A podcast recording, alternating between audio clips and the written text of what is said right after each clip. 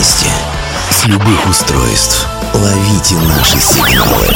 Prime Radio. Первая независимая онлайн-радиостанция Беларуси. Авторские инсайды и музыкальные премьеры каждый день. PR Radio by prradio.by Prime Radio. Ваш правильный выбор. Превращая скуку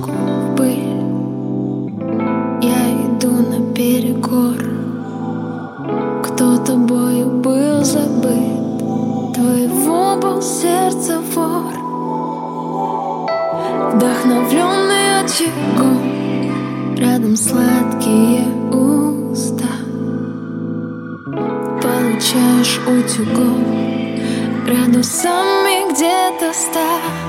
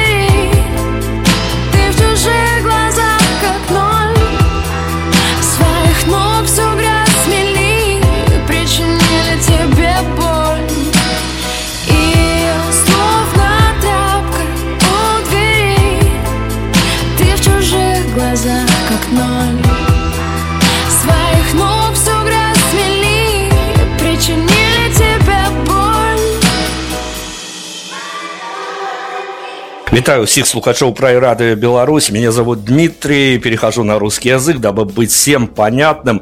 И прежде чем я представлю нашу сегодняшнюю героиню героиню конечно же не случайную а героиню которая ну чего уж там греха таить давно на карандаше у нас и давно хотелось отзеркалить эту историю посмотреть рассказать спозиционировать с каких-то нужных и важных точек потому что это как нам кажется тоже такой яркий маркер нашего времени. Ну по крайней мере в музыкальной среде так это точно, но прежде всего я, конечно, э, должен о некоторых внутренних делах поговорить. Это буквально пару секундочек займет, чтобы всем было понятно а, редакционная политика, редакционная позиция Prime Radio, потому что ну, сейчас Беларусь стала достаточно токсичной страной и в плане а, некого и медиа позиционирования в том числе, а, поэтому даже если мы по привычке говорим о музыке, нам все равно приходится сейчас сталкиваться с некими трудностями по поводу интервью, поскольку действительно медиаобраз у Беларуси сейчас а, не такой себе, чтобы очень даже положительный. Поэтому, ребята, ну, если какие-то заявленные гости не случатся, а, это может быть не столько наша вина, сколько вина вот этих вот медиа медиапозиционирования нашей страны в большом, а, не очень хорошем смысле, но мы надеемся, что все-таки а, все будет хорошо. Всем СМИ, которые сейчас в Беларуси испытывают трудности, мы, конечно, э, шлем лучики поддержки. Надеемся, что у ребят все будет хорошо. И надеемся, что Prime Radio наш с вами тоже останется, по крайней мере, в листе ожиданий. И ничего плохого с нами не случится. Хотя тут, конечно, тоже такая себе история. Все, о внутренних делах поговорили. Сейчас я буду представлять нашу гостю. Как я уже говорил, очень яркая история. А, история, конечно, со своими трудностями, со своими взлетами, падениями, куда уж без этого. Но, тем не менее, конечно, еще один инфоповод, чтобы попросить интервью нашей сегодняшней героини, конечно, недавно вышедший сингл, который меня прям вот взрослого состоявшегося журналиста добил до ручки, что называется. Я на репите не знаю, сколько дней с ним ходил, выучил наизусть, даже где-то уже на сон грядущий намурлыкивал. Одним словом, а, встречайте в нашем эфире, наверное, боюсь чем-то ошибиться, но, наверное, первый раз в белорусском медиапространстве певица Маргоша. Маргарита, привет тебе огромный. Всем привет, да, мне кажется, все верно, первый раз в белорусском пространстве. И очень этому рада, потому что я очень сильно люблю Беларусь. Ну вот, спасибо. Оказывается, вот я говорил про токсичный имидж страны, но есть люди, которые по-прежнему любят Беларусь а, по своим каким-то важным для них критериям. Слушай, ну смотри, я почему хочу сказать о том, что ты на нас, конечно, давно произвела а, какое-то такое неизгладимое, прям скажем, впечатление, а последний сингл, он уже, а, что называется, действительно выбил, выбил из а, такого нормального журналистского состояния, потому что когда ты сидишь на музыкальных потоках, ухо цепляется все реже и реже за какие-то нужные и важные вещи. Вот это вот один из тех случаев, когда ты подрываешься со своего рабочего места, бросаешь а, наушники, микрофон в сторону и говоришь, ну вот опять, опять что-то гениальное случилось. Это я сейчас о твоей новой работе. Ну давай начнем с каких-то историй, которые, может быть, а, даже а, прям с ну, не то что мечтами, но с какими-то задачами и сверхзадачами ассоциированы. А если у тебя а, в бэкграунде уже случилось а, знаковое для тебя интервью со знаковым, опять-таки, российским медиа «Космополитен», я хочу у тебя спросить для начала, но, наверное, важную для артиста историю, вот в духе как раз-таки журнала «Космополитен». Скажи, пожалуйста, с увеличением аудитории, с увеличением концертных площадок, что все-таки сложнее в плане выбора? Выбрать на концерт на один отдельно взятый концерт, понимая условия, площадки и тому подобное, и, может быть, даже позиционируя, какая публика придет, но все-таки выбрать сет-лист на концерт, либо выбрать платьишко? А, во-первых, спасибо за столько теплых слов, потому что это очень приятно, и фидбэка, если честно, не всегда хватает. И в тот момент, когда ты думаешь, что вдруг может что-то пойти не так, получаешь вот такой фидбэк, это очень приятно. Спасибо большое. По поводу выбора сет-лист или платье. Ну, в моем конкретном случае, по, по, случае пока что платье, потому что э, песен у меня не так много записано. Вот, а, а платьев у меня много. И я типа еще на концерт стараюсь там а, попросить у кого какого-нибудь бренда или э, купить новое. Вот. Получается, что в данном случае выходит, что платье. Ну, хотя бы тут, э, если гардероб обширный, то, то хотя бы тут уже действительно заморачиваться не надо, потому что я в журналистской карьере и истории, связанных с платьишком, э, наслушался, которые прям вот ставят перед таким выбором, что можно расстроиться перед концертом и вот э, прям выйти в каких-то не очень хороших и позитивных эмоциях. Хорошо, давай тогда от платьишка плавно перейдем а, к некой медиа-индустрии, потому что наш сегодняшний герой героиня для ведущего, для вашего покорного слуги, это, конечно, та еще история, когда тебе оппонирует журналист, когда тебе оппонирует работник медиа, который знает все вот эти вот э, штуки, которые используют журналисты в интервью, и все, все для него известно, все эти правила игры.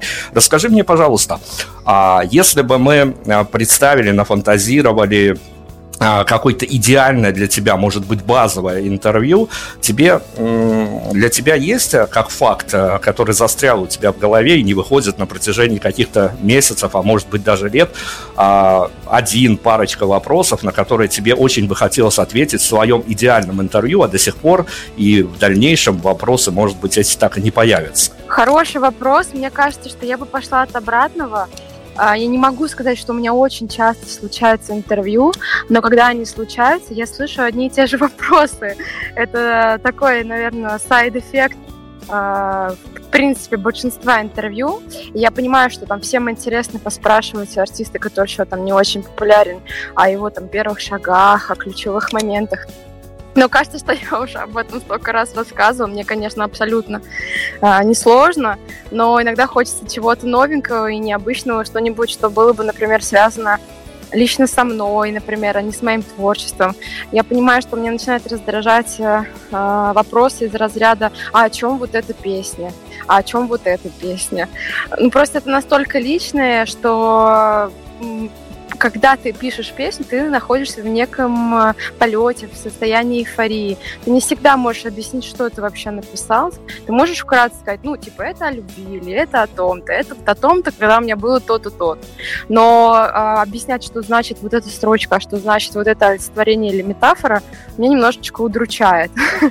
вот. Но в целом, кстати, я не пользуюсь своими журналистскими приемами, я их отключаю, потому что я в целом даже, когда сама а, брала интервью. Это было неоднократно, и мне кажется, что я это умею делать неплохо. А, я старалась больше включать некую человечность и не прибегать к уловкам, так называемым, профессиональным. Мне кажется, что так получается более искренне. Хорошо, ну расскажи, вот давай мы с тобой все-таки как журналист с журналистом э, поговорим. Может, даже не поговорим, потому что потом могут прилететь нам за это. Давай э, переместимся в формат фэнтези и пофантазируем. Самые большие обидки от музыкантов музыкантов, которые я выслушивал в интервью, но чаще всего уже за кадром на бэкстейдже, а угу. музыканты разного уровня, кто выпустил первый, а кто выпустил десятый альбом, а больше всего мне в разных, конечно, итерациях этой истории говорят о том, что ну вот э, есть представление о каком-то идеальном мире шоу-бизнеса, и там уже с публикой могут быть проблемы, кто-то себя принимает, не принимает, понимает, не понимает, это уже дело такое решаемое с помощью э, грустных вечно СММщиков или веселых вечно продюсеров, но э, главная обида у музыкантов это на русские и в том числе и белорусские медиа, когда приходят на эфир, и там действительно начинается вот чес а, по вот этому а, ожидаемому листу вопросов, либо а, еще более печальные истории случаются, когда сами же промоутеры, продюсеры артиста приносят а, ведущему и ложат а, лист с вопросами, о которых можно спросить, или стоп-лист, о которых нельзя нельзя спрашивать. Вот как тебе кажется, в чем главная проблема русских медиа, именно говорящих, пишущих о музыке медиа? Ну вот если мы углубимся в жанр интервью, о чем сейчас, наверное, мне кажется, речь, собственно, а, я видела эту проблему много раз, потому что когда мне нужно было взять интервью у, одного, ну, у кого-либо из гостей, я просматривала и прочитывала кучу материалов, связанных а, с этой личностью. И, во-первых, старалась избегать тех вопросов, которые, которые чаще всего задают. Во-вторых, точно не употреблять глупые вопросы, а почему вы называетесь так, а когда ваш новый альбом, а, потому что это, ну, это не самое интересное, это, это могут быть побочные вопросы. Нужно же раскопать личность, кто это, что это же гораздо интереснее, это же целый мир. Каждый человек это целый мир. И когда поверхностно журналисты проходятся по вопросам, типа из разряда чем или кем вы вдохновляетесь, когда пишете песни. Но это общий вопрос. Меня не, ну, иногда драконят вопросы, которые максимально общие. То есть этот вопрос можно применить и задать там любому другому человеку творческому. Вот таких моментов мне бы хотелось, чтобы было меньше в СМИ, тогда интервью станут более качественными, материал об артистах станут более качественными. Понятно, что это ресурс, чтобы сделать классное интервью, нужно хорошо подготовиться, нужно проанализировать, нужно посмотреть там, грубо говоря, там соцсети или там друзей, или лейбл, или что-то еще, и, и где-то покопаться, что-то поспрашивать. Это было бы гораздо интереснее. Я старалась избегать такого, чтобы когда я как журналист там, или как редактор программы выступ, выступала со своими вопросами, когда мне какие-то вопросы убирали, у меня какие-то вопросы убирали, либо когда подсовывали свои, но это э, был такой конфликт интересов, и мы, реша... мы старались это решать так, чтобы не было такого. Потому что это абсолютно повлияет на качество интервью, плюс артист будет знать, о чем его будут спрашивать, то есть он продумает свои ответы. Но это не круто, это не, не настоящие эмоции на выходе получится. Ну, давай, чтобы добить эту тему, и ты в качестве инсайдера тут э, у нас сейчас, конечно, засветишься. А я понимаю, что тебе придется сейчас дипломатически несколько формулировки подбирать в ответ на этот вопрос, но я спрошу, как есть, потому что уже есть обратная сторона. А, работая в э, русскоязычных медиа, опять-таки связанных с музыкой, по большому счету, а, ты замечала, не замечала, что как раз-таки может быть э, вот этот вот формат достаточно скучных таких, ну, достаточно предсказуемых медиа, он а, происходит из-за того, что а, любое медиаиздание, пишущее, говорящее о музыке, оно, о музыке, оно тоже очень э, с, работает с оглядкой на аудиторию, а уровень аудитории, он не так, чтобы высокий, поэтому стараются соответствовать. Интересный какой вопрос. Я никогда об этом не думала, работая даже в не самых интересных медиа. Мне все равно всегда хотелось делать контент более глубокий, что ли, без, может быть, даже без интеллектуальных привязок, чтобы это не было скучно как раз вот той самой аудитории, о которой ты говоришь, но при этом хочется всегда раскрыть героя, даже среди не всегда далекой аудитории по-любому найдутся те, кому интересно узнать а, там об артисте не только об истории происхождения там э, его никнейма или э, названия его первого альбома. Вот в чем прикол. Я очень много с этим сталкивалась. И мне кажется, что проблема в отсутствии ресурса и понимания, и желания потому что когда мы представим загруз медиаработников, а часто бывает, что грубо говоря, ты занимаешься своими текущими задачами, и тебе говорят, что через час или через полчаса или через два часа придет такой-то гость, и нужно написать ему вопросы, многие не запариваются и как раз начинают вот с этих самых общих, а зачастую артистам эти общие вопросы тоже подходят, потому что артист приходит э, чаще всего на интервью не поболтать о себе, не рассказать, не погрузить в себя, в свой мир, а рассказать о том, что у него новый релиз, или у него случится новый альбом, или клип, или пригласить на концерт. Мне вообще такие форматы не, не интересны ни со стороны зрителя, ни со стороны а, там, медиаработника, ни со стороны артиста, от слова совсем. И, допустим, когда мы брали у кого-то интервью, для меня был очень важным фактором, чтобы в ближайшие дни этот артист ни у кого из конкурирующих СМИ не появлялся. Потому что иначе идет расфокус аудитории, а я как бы тоже заинтересованное лицо. Мне нужны цифры, охваты, просмотры потому что мы там стараемся делать хороший контент, пишем много вопросов, собираем вопросы с аудиторией, которые, как правило, супер животрепещущие, и плюс там люди все равно хотят что-то спросить, не всегда получают ответ там в группах социальных артистов и так, э, и так далее. Вот, поэтому я думаю, что вопрос все-таки э, в ресурсах и в желании, естественно. Но медиа мы обязательно еще отрикошетим. Там есть э, история, которая связана э, уже с твоим пониманием твоего же творчества, но это я пока в долгую отложу, что называется. И с общей медиаповестки, с общей медиаповестки я хочу воткнуться в частную медиаповестку, уже в твою частную. А что происходит в твоей э, повседневной, скажем так, парадигме, когда а, ну, какие-то хорошие люди условно звонят, пишут тебе и говорят, ну вот проанализируйте и дайте нам очень важные, очень нужные советы, с чем нужно отправиться в отпуск, что с собой взять, или с, э, пишут, дайте комментарий, что на сегодняшний день находится в, а, в вашей походной сумочке. Вот что с э, твоим ЧСВ происходит, когда ты понимаешь, что ты публичный человек, и твое мнение а, важно для людей, в общем-то, незнакомых тебе, которые ты можешь через медиа высказать? Мне на самом деле очень спокойно к этому отношусь. Во-первых, я, наверное, себя все-таки не считаю медийным человеком. Я такой какой-то микроблогер пока и independent музыкант, который на узкой аудитории может быть для кого-то известен. кажется, что если бы мне было поменьше лет, может быть, с моим часовой что-нибудь начало происходить, но я достаточно уже сформированный человек, как, как личность, и я очень много прошла в музыке, и работы с отказами, и там с провалами, теми самыми там, некими падениями, о которых ранее озвучивалось. И я столько этого всего наелась, что я каждый э, вот такой элемент внимания, особенно со стороны СМИ, принимаю с огромной благодарностью.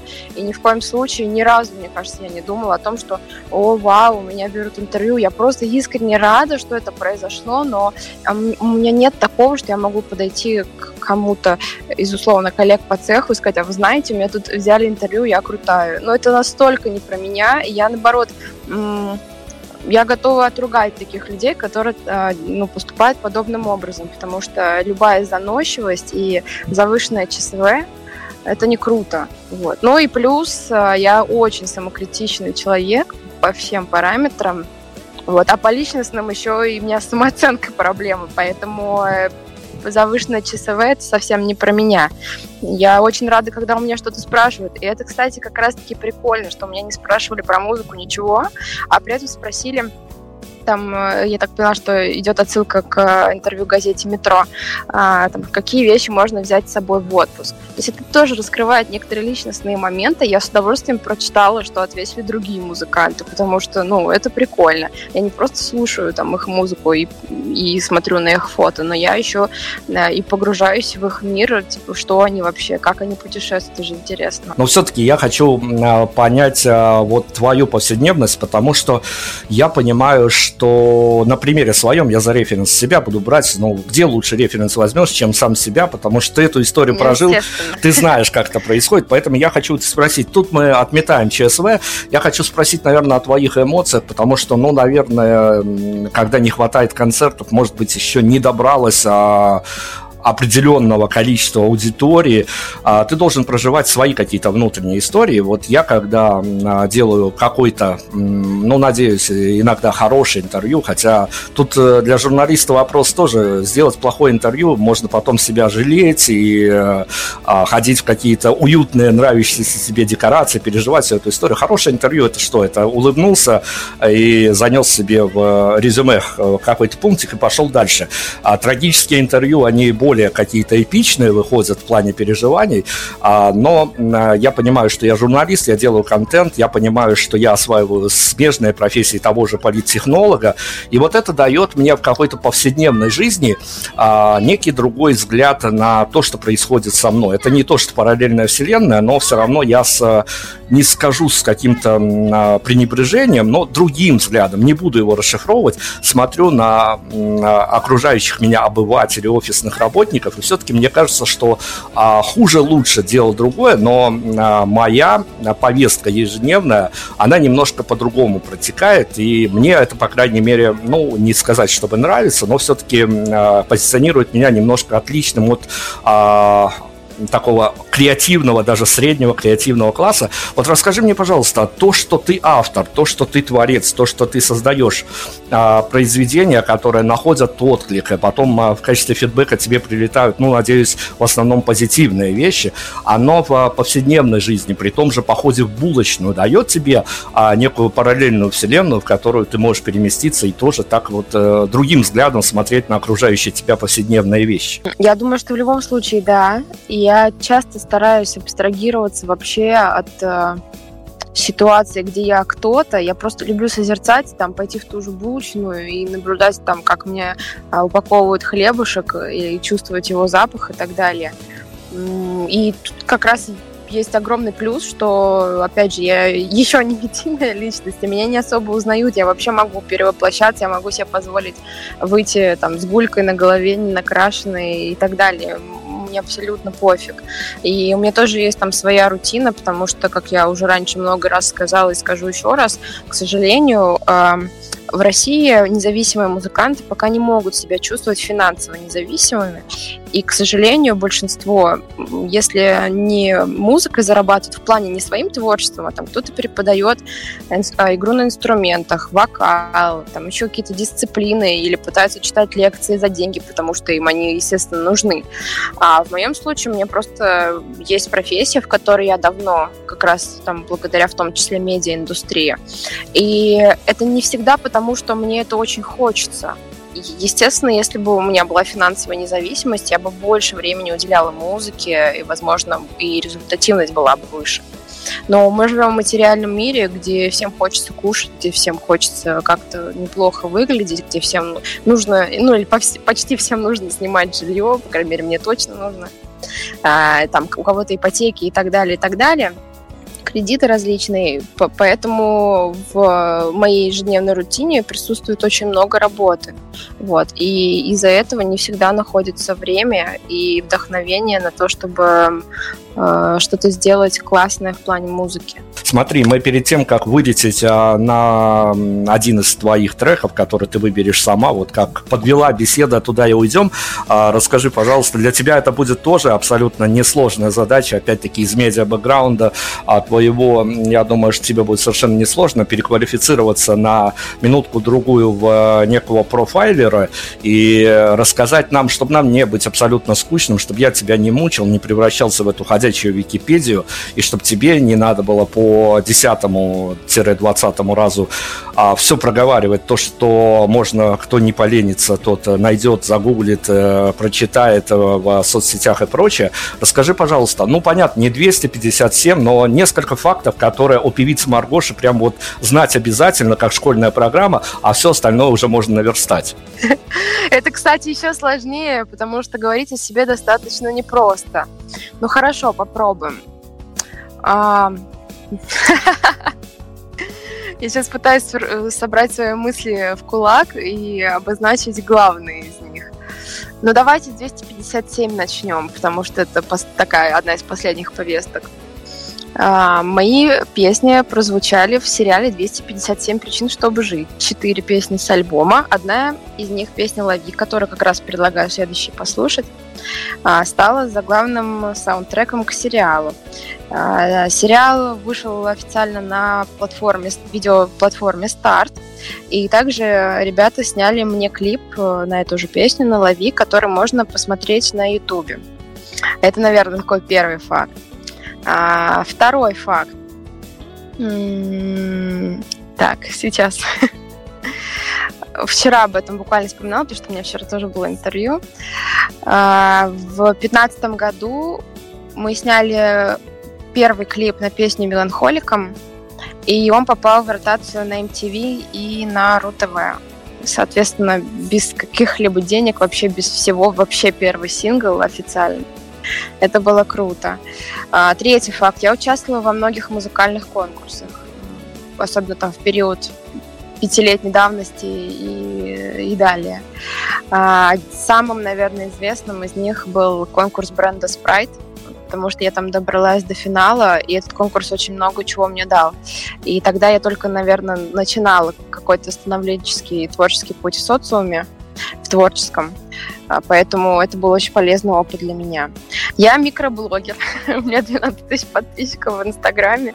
Я стараюсь э, миксовать свою музыкальную жизнь вместе с лайфстайлом для аудитории, потому что я так понимаю, что им это нравится.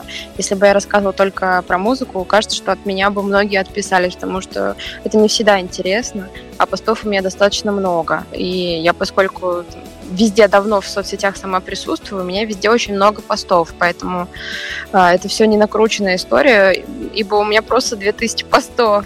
И, конечно же, реклама делает свое дело, реклама работает, но, опять же, на нее нужны деньги.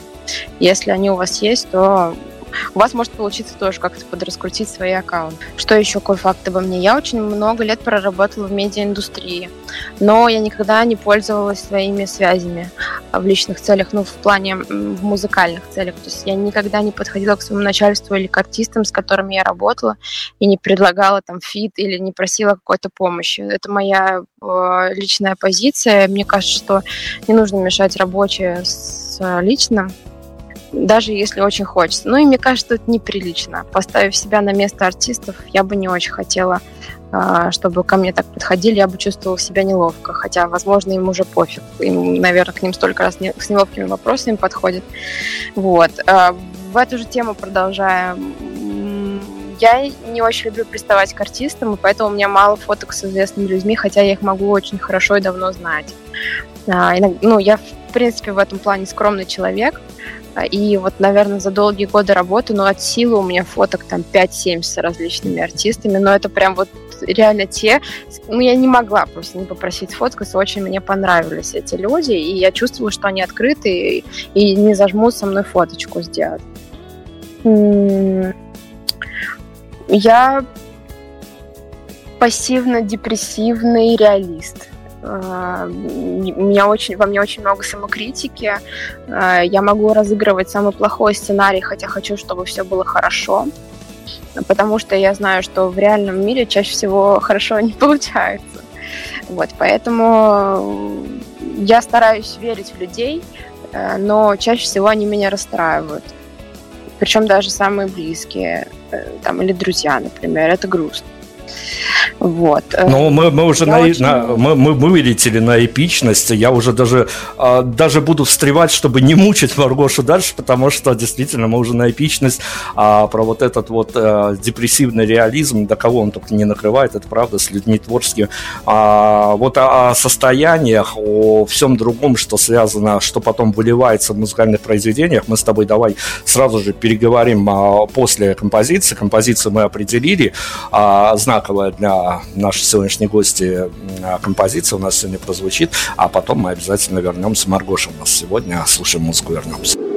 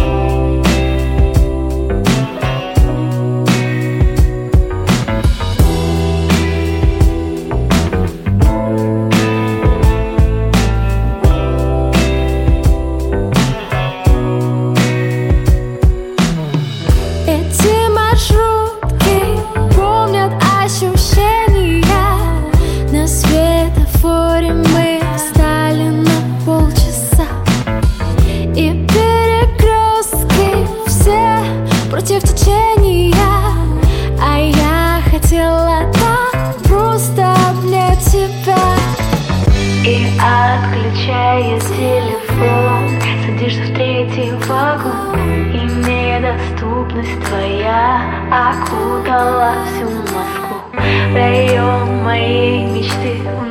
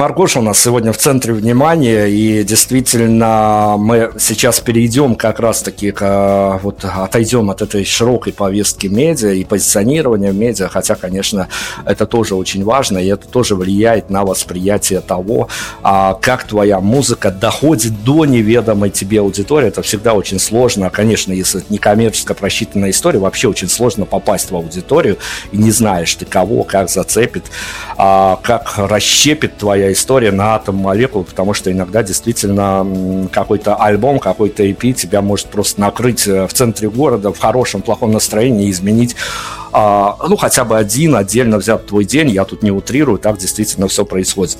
Расскажи, пожалуйста, мне а, вот такую историю, она, наверное, тоже знаковая, и знаковая в понимании того, а, твой альбом, очень долгостройный альбом, скажем так, я даже не буду считать, пытаться посчитать, сколько же в Москве за это время поменяли плитку, там, наверное, 25-30 раз, пока писался твой альбом, действительно долгострой.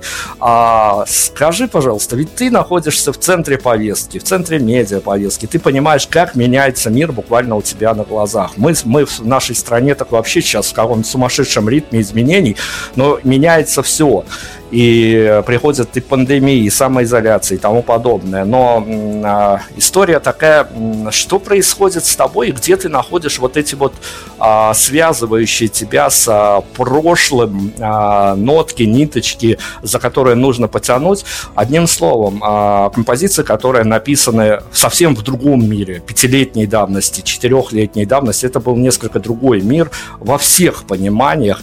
Э, часто же бывает такое, что что наступает момент, когда музыкант понимает, какие бы у него не были хорошие песни, он их просто, ну вот, э, в своем состоянии не может э, не записывать, не петь на концертах, они для него уже психологически не актуальны. А вопрос к долгострою, к альбому долгострою, угу. какие-то компромиссы искала, когда понимала, что песни написаны в других реалиях, а записать их профессионально, а выпустить на публику с профессиональным каким-то с продвижением, с медиапродвижением получается только сейчас? Я думаю, что нет. У меня была такая задача изначально, и я так вижу свою музыку, что, кстати, многие песни, они вообще даже больше пяти лет, даже намного больше.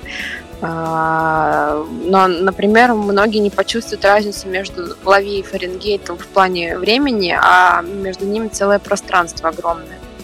Ну, просто это возвращаясь к разговору про какие-то внутренние параллельные реальности, я живу в параллельных реальностях, когда я занимаюсь творчеством, и для меня нет задачи э, обязательно успеть за повесткой или обязательно а, соблюсти современные тренды, потому что тренды, которые меня интересуют, они у меня в голове или там максимум в плейлисте. И они не всегда современные в хорошем смысле слова. И моя задача как раз-таки по крайней мере, была на этой пластинке, э, сделать ее такой, чтобы человек не понял, этой песне 15 лет, 10, 1 год, и, и, и через 10 лет, чтобы у людей был точно такой же вопрос. Потому что я испытываю наибольший восторг именно от таких композиций, слушая которых я вообще не понимаю, полгода это сделано. Я могу ее найти спустя 5 лет появления и думать, вау, а я была уверена, что она новая, или я была уверена, что ей вообще лет 20 или там 40, я люблю 60-е, и я была уверена, что это какой-нибудь блюз-рок из 60-х, а это современные парни сделали в аналогичном звучании. И для меня это очень круто. Вот я хотела бы, чтобы со временем про мою музыку не всегда понимали, какого это года, чтобы она без времени жила, потому что я с большим уважением отношусь э, к тем музыкантам, которые не смотрят на музыкальные тренды, не переобуваются, так скажем, не меняют стиль за стилем не, не потому, что ищут себя, а потому что один моден сейчас, а завтра будет моден другой. Вот я такое не очень сильно приветствую, но это мое мнение. Я люблю послушать там старые песни и испытывать а, от них не, не меньшее количество эмоций, что я испытывала тогда, например, когда они только появились. А, те музыканты, которые, например, выбрали свое направление или выбрали направление своей пластинки и в нем э, там, двигаются дальше, для меня оказывают э, ну, я, я им респектую больше, так скажем. Даже если мне этот жанр вообще не близок, э, просто сам факт, что, что человек э, следует своему внутреннему пути, это же всегда намного сильнее. И эти песни, они целостнее. И, и допустим, говоря про повестки, у меня практически, ну, практически все песни, они про любовь. Мне кажется, это повестка, которая существовала сто лет назад, а, существовала, существовала в тех же моих любимых 60-х, существует сейчас. Она без времени.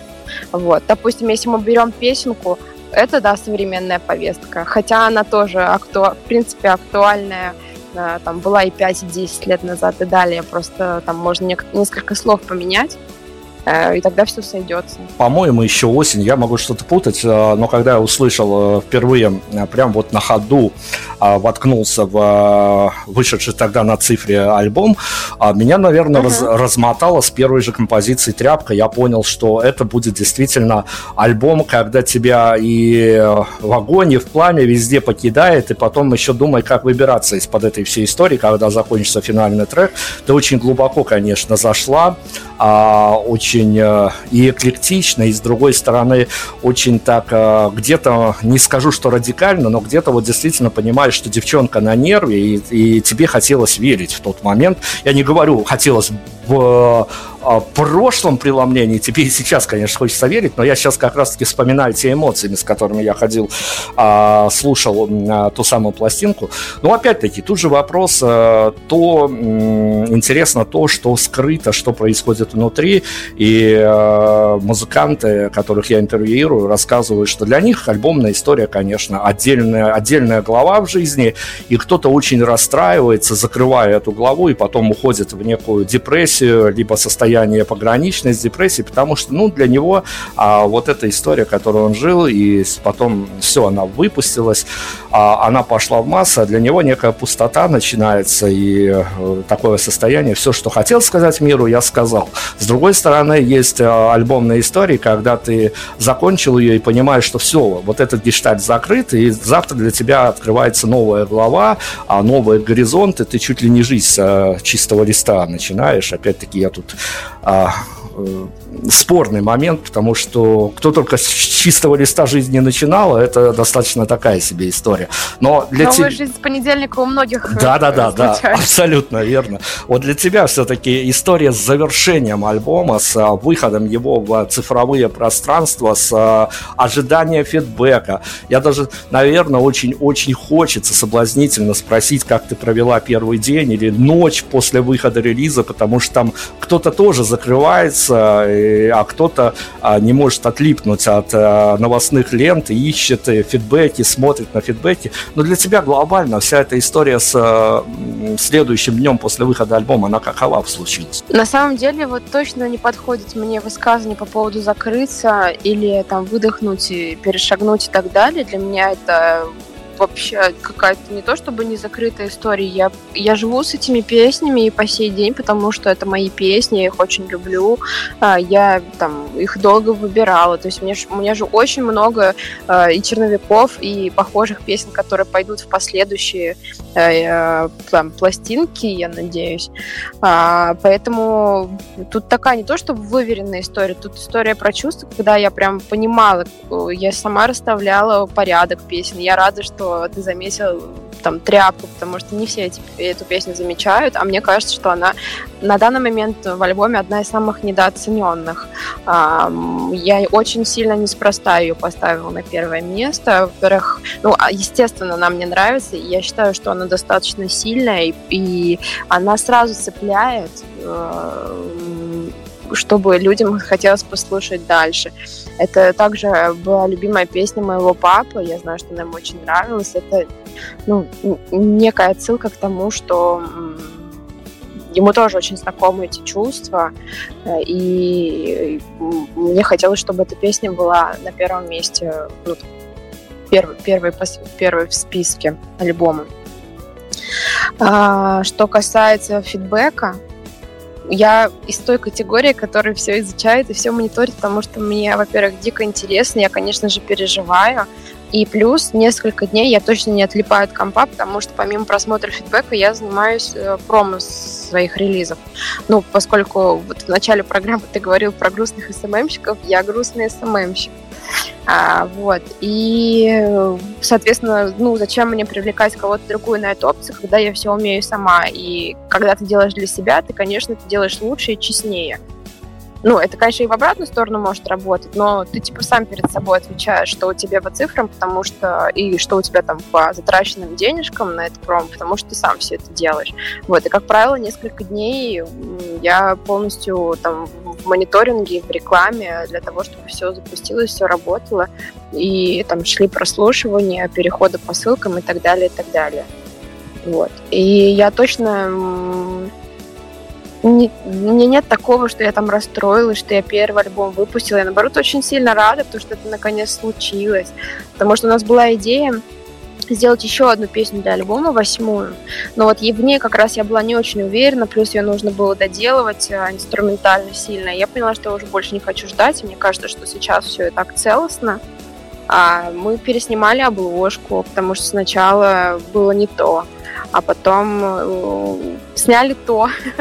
вот, ну, то есть вот, вот эти пробы, они очень часто бывают. Это не то, чтобы неуверенность, просто э, есть ощущение, когда вот так надо, когда ты там послушал три варианта мастеринга сведения, э, и тебе не нравится ну вот, вот не можешь объяснить, не нравится. А, а четвертый тебе присылают, тебе нравится, ты говоришь, так, вот это берем.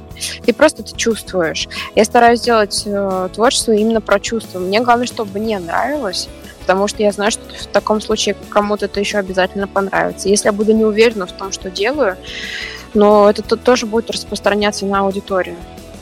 Ну вот смотри, как э, ломается восприятие, когда ты слушаешь альбом а, вне всяких а, медиа привязок, вне всяких медиа отсылок, ты его переживаешь для себя как-то по-своему, а потом ты uh-huh мониторишь э, артиста, артистку и натыкаешься на ее интервью, где она расшифровывает о том, что ну, некоторые композиции в а если с отсылками, то как минимум Пандора и Глупа, они были прям вот списаны с а, почти реальных персонажей, скажем так, дипломатично, а, которые своим а, поведением все-таки внесли лепту в создание этих композиций. Так вот смотри, если расслушивать его как отдельно взято, и потом, когда ты натыкаешься на расшифровки того или иного, ну не то что трека, а скорее концепции трека, неизбежно тебя настигает вопрос, который ты при оказии, конечно, задаешь автору. Если брать а, некую концептуальную составляющую, а, при первом альбоме там бывает еще такая история, что хочется соткать концепт, и получается компиляция песен, которые просились просто, чтобы вот их записали, и, может быть, год-два, и было бы уже совсем поздно. Но не твой случай, но тем не менее. А, концепт или компиляция. И это скорее, вот принимая уже а, позицию того, что некоторые композиции были так завуалированы, расшифрованы, это альбом, твой альбом, это скорее ответка миру и ответка происходящему, пережитому тобой, или это такой портрет на фоне? Ой, как, как интересно. Я думаю, что скорее портрет на фоне. А, мне, мне не было задачи кому-то что-то отвечать. А, это скорее, да, углубление в мой мир и погружение в мой мир и э, крик души, даже если он темного характера, это все равно некий крик. И вчера тоже буквально рассказывала, мне хочется как-нибудь написать просто веселую песню, но, видимо, я в этом не чувствую силы, потому что у меня либо-либо, у меня либо что-то лиричное и очень глубокое, либо стебное, что некоторым даже это режет, или говорят, что нет, это не твое, или тут ты, типа, как будто кого-то оскорбляешь. Есть такие фидбэки. Вот. А просто написать милую, веселую песню, ну, у меня вроде бы как есть несколько черновиков, но я пока не уверена в том, что а, это будет сильно сильные песни. А когда у тебя есть надрыв, как раз эмоциональный, это придает силу. Хотя многие считают, что написать песню о любви это проще простого, а веселую песню написать архи сложно. В этом, может быть, тоже есть своя какая-то правда. Мы сейчас слетим а, на еще одну композицию. Опять-таки, рулить а, музыкальным плейлистом вот этой всей истории будет а, наша сегодняшняя героиня. Но прежде всего, как СММщика, пускай даже грустного СММщика, но они все, они, вернее, всегда с грустными глазами, но они точно знают, что надо сделать, и как-то им с грустными глазами как доверяется больше. Это я уже даже из каких-то личных историй сотрудничества с СММщиками говорю, а, но понимая, как все работает, понимая, какие акценты расставляются в промо-компании, в соцсетях, а в других а, медиа, которые тоже ну, они направлены на какой-то фидбэк. Давай мы с тобой попробуем, опять-таки, дипломатично скажу, нафантазировать для тебя, вот сложить из каких-то кусочков э, пазл, который вот будет э, заключаться в картинке идеального для тебя хейтера. Он каким бы мог быть? Круто. Я вообще не люблю хейт. Я не знаю, как к нему относиться. Я стараюсь игнорить, но мне иногда хочется просто достать дробовик и расстрелять. А, ну, или там, как минимум, пожаловаться на комментарий. Идеальный хейтер. Ну, хейт это не равно конструктивная критика, поэтому я думаю, что идеального хейтера не существует. Но если бы кто-то из хейтеров писал хотя бы что-то смешное, то, может быть, это был бы идеальный расклад. А, а когда просто не смешно или какой-то ну, просто беспонтовый засер, это даже и не интересно, и не обидно. Бывали смешные ситуации, типа, когда кто-нибудь в комментариях там ВКонтакте писал буквально там сравнительно недавно, а, там называли меня малолеткой. я заходила к этому человеку на страницу чисто из любопытства и видела, что там человек на 10-15 лет меня младше. Типа, что? Это смешно, даже на это нельзя обижаться, потому что это вообще абсурд. Может быть, в этом есть какой-то идеальный хейтер. Да это даже хейтом не назвать, потому что просто какие-то непонятные высказывания от детей, либо от обиженных людей. Вот э, недавно какой-то хейт читала от взрослой женщины, которая придралась к тому, что мое сценическое имя написано на английском, а мы живем в русскоязычной стране, нужно по-русски говорить. Но это вообще, я думаю, что такие люди остались э, в, эпохе с э, тиранозаврами, но оказывается нет. Вот. Ну, как, а как к этому относиться? Я отношусь с сочувствием. Мне жалко, что настолько узколовый мир есть у некоторых персонажей. Причем, как бы, ну, для любопытства ради эти люди могли бы посмотреть там любой чарт или там плейлист своей любой любимой радиостанции, там в любом случае не будет такого расклада, чтобы все исполнители были написаны только на кириллице. Это в современном мире просто невозможно. Поэтому тут есть вопросики к миропониманию, к злу, и недавно, сравнительно недавно у Ри Прусикина из Little Big вышел пост а, про хейт. А, и он а, рассказал о том, что очень многие там европейские ребята хвалят а, и любят их творчество, творчество группы Little Big. И говорят, что вот, ребята, вы молодцы, классные, все супер, приезжайте к нам. Что делают русские? Фу, где выпустили говно, вы опять какую-то херню выпустили и так далее, типа, фу, ваша песня отстой. И он такой, основной хейт э, идет от русских. И кого срут русские? Русских.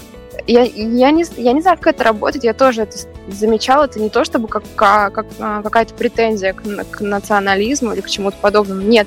Но просто есть у нас, к сожалению, в ментальности зависть, злость, хейт. Я сама, кстати, тот еще хейтер, но я конструктивный хейтер. И если меня не спрашивают, я своего мнения чаще всего не буду высказывать.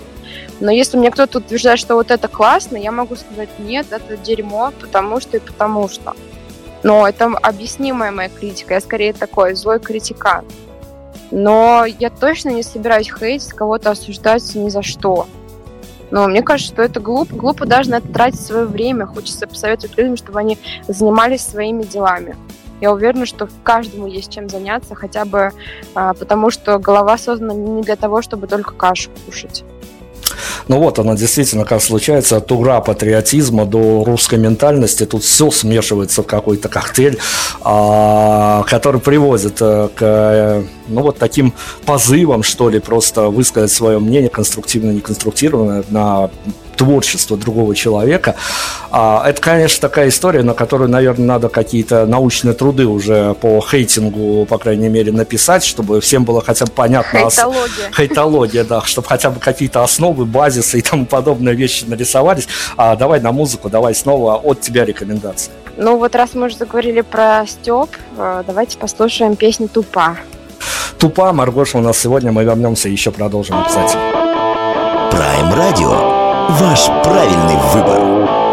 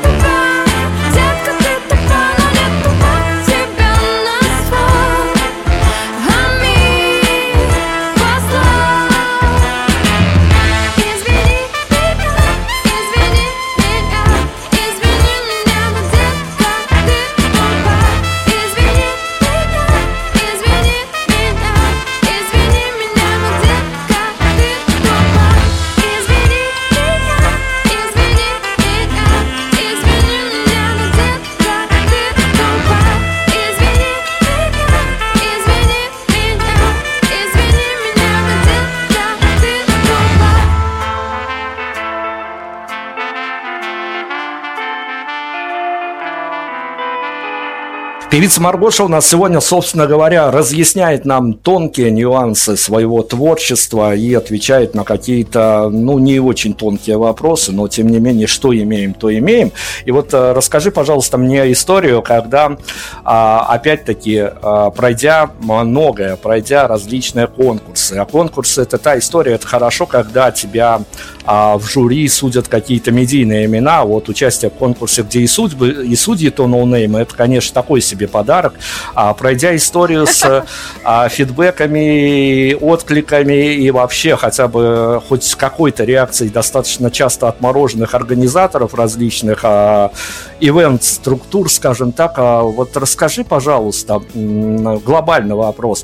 Понятно, что невостребованность этого главе угла стоит. Какие еще факторы могут сломать молодого талантливого артиста?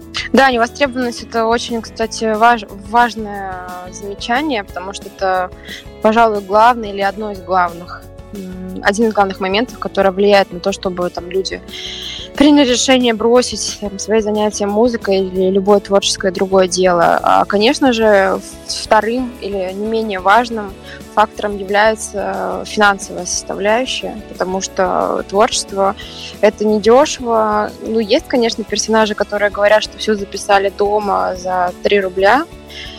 Э, Даже если это 3 белорусских рубля, как бы тут не сильно играет роль. А, Я думаю, что это не всегда осуществим, не хорошо, не всегда хорошо осуществимый сценарий, и не у всех он может случиться. И помимо этого всего нужно еще оборудование, которое тоже бесплатно никому не достается. Часто приходится э, прибегать там к сторонней помощи, аранжировке, там тот же мастеринг, сведения и вообще куча всего. Целая команда вообще работает над каждым релизом. Там, не знаю, от, от 3 до там, 10-15 человек работает практически над каждым, даже над no-name релизом. Это много, это ресурс, это время людей, а время это деньги. Вот. Потом ам, непонимание, что делать дальше, э, непонимание продолжать делать свое и то, что хочется, или пытаться а, заняться востребованной музыкой, потому что она востребована или потому что она кажется коммерчески успешной. А, потому что, опять же, все хотят там пытаться заработать. Вот. А, так, какие еще есть моменты? Есть моменты, конечно, непонимания среди близкого круга, среди семьи или там вт- второй половины. Я с этим тоже очень часто сталкивалась. И сама, и не сама. э, И мне кажется, что определенная часть моих знакомых побросали музыку именно по этой причине, потому что там у них появляется жена, муж, говорят, что ты фигней какой-то занимаешься. Это очень распространенная история, потому что не фигней это было бы, если бы это, ну, для, этих людей, понимание этих людей прин- приносило бы деньги. Вот. У меня, например, есть с мамой такой конфликт, что там она не очень разделяет то, что я делаю, потому что я на это трачу очень много времени и денег.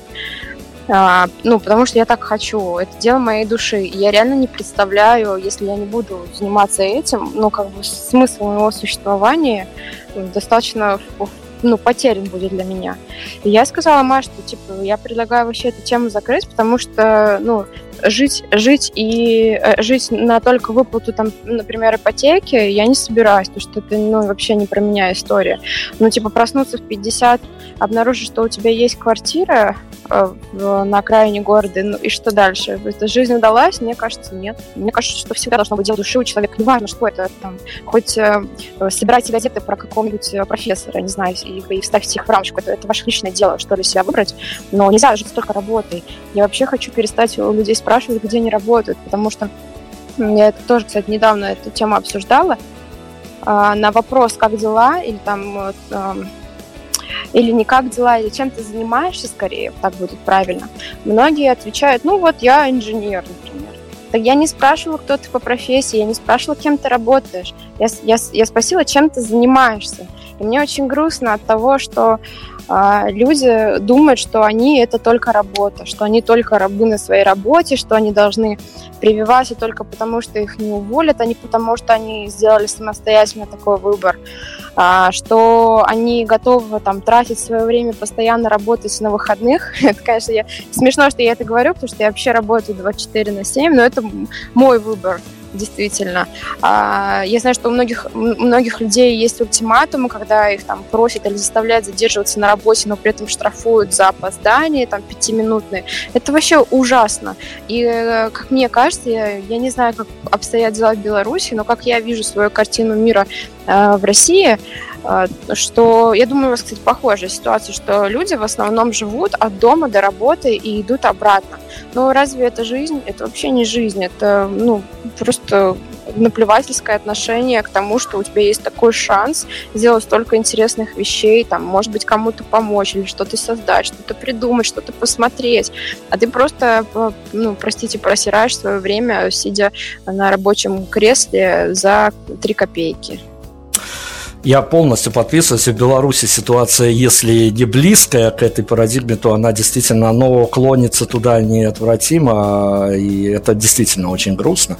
А, Я хочу вернуться к восприятию твоего творчества. Ты в одном из интервью сказала о том, что у тебя есть такая особенность, что ты можешь отвиснуть и посмотреть на свои же треки, записанные, написанные тобою, а под неким углом того, что ты вот будешь смотреть на это как некий эстетствующий зритель и сопереживать а, своим же героям, но у тебя есть вот такая а, магическая особенность как-то под э, непредвзятым углом, как стороннего слушателя, посмотреть на свое же творчество. Но расскажи, пожалуйста, а, если как-то кратенько пробежаться нам по а, твоему идеальному восприятию твоего творчества, ты за какую позицию в понимании того, что будет происходить, произошло уже с твоим релизом, а будет происходить в дальнейшем, ты за какую позицию? Скорее, чтобы люди м, слушали эти песни и искали какие-то свои параллели и сопереживали, и говорили вот эту вот замыленную фразу, что вот и про меня тоже, и у меня тоже такое было,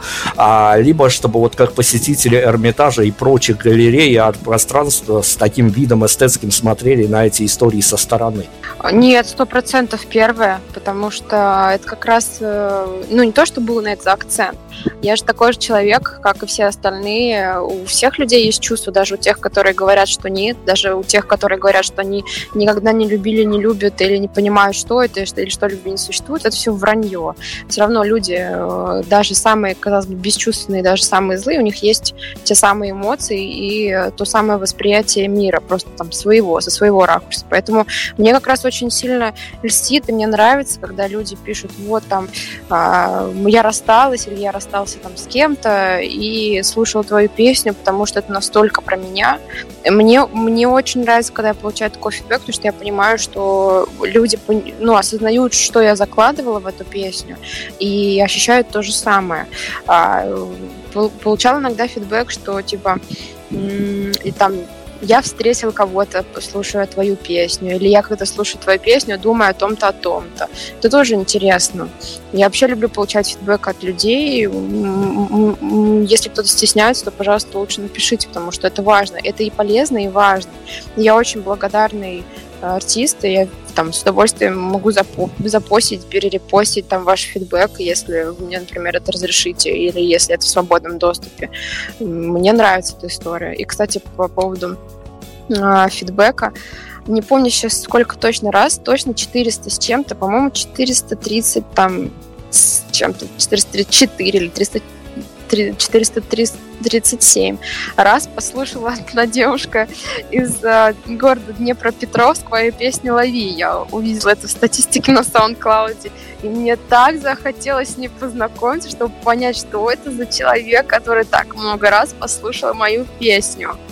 Но я, к сожалению, пока до этого не дошла. Если она вдруг как бы услышит меня где-то или увидит, я очень хочу познакомиться, потому что э, даже хотя бы с чувством благодарности, да и с чувством даже человеческого любопытства, мне интересно, что это за человек. Ну, есть такая вероятность, что человек, видимо, и дни, и ночи даже проживает и засыпает под эту композицию, исходя из количества прослушиваний. А, это действительно для артиста всегда такие истории. Они, может быть, э, микромоментные какие-то в общем плане, в медийном, но такие вот частные истории, они, конечно, трогают. И давай еще немножко о восприятии. Но смотри, когда а, слушаешь а, твой полноформатный альбом, ты, ты в него действительно залипаешь, можешь сопереживать героя, можешь эстетски относиться, но все равно ты для себя какое-то внутреннее восприятие артиста а, все равно у тебя оно воспроизводится, и ты потом даже при мониторинге уже как-то со своих позиций относишься к артисту. Как тебе кажется, возможно ли такая история, или это скорее мифическая а, штука, что вот э, люди, которые послушают твою музыку, будут тебя воспринимать с каких-то своих точек входа в эту историю, а потом ты в интервью появляешься как спикер, и можешь ли ты как спикер а, радикально, не, не прилагая к этому усилия, оставаясь сама собой, а просто сломать восприятие от тебя как от артиста? Я думаю, что такой сценарий, конечно же, вполне возможен, потому что я же не знаю, какой образ обо мне создал слушатель, это раз.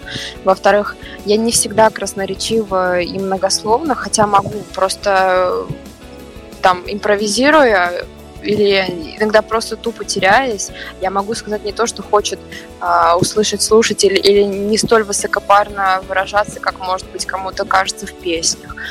Тут по-разному совершенно можно это посмотреть. Я не могу сказать, что это меня сильно расстроит, потому что главное, чтобы слушатель не подумал, что я какая-нибудь заносчивая или там злая или какая-то еще, кем я не являюсь. Вот просто, когда я со стороны слушателя натыкаюсь на кого-то, у кого вроде бы неплохие или очень даже хорошие песни, даже сейчас, наверное, не приведу пример, просто абстрактно расскажу, а после, после просмотра интервью тебе вообще не нравится этот персонаж, и, соответственно, тебе и музыку больше его слушать не хочется.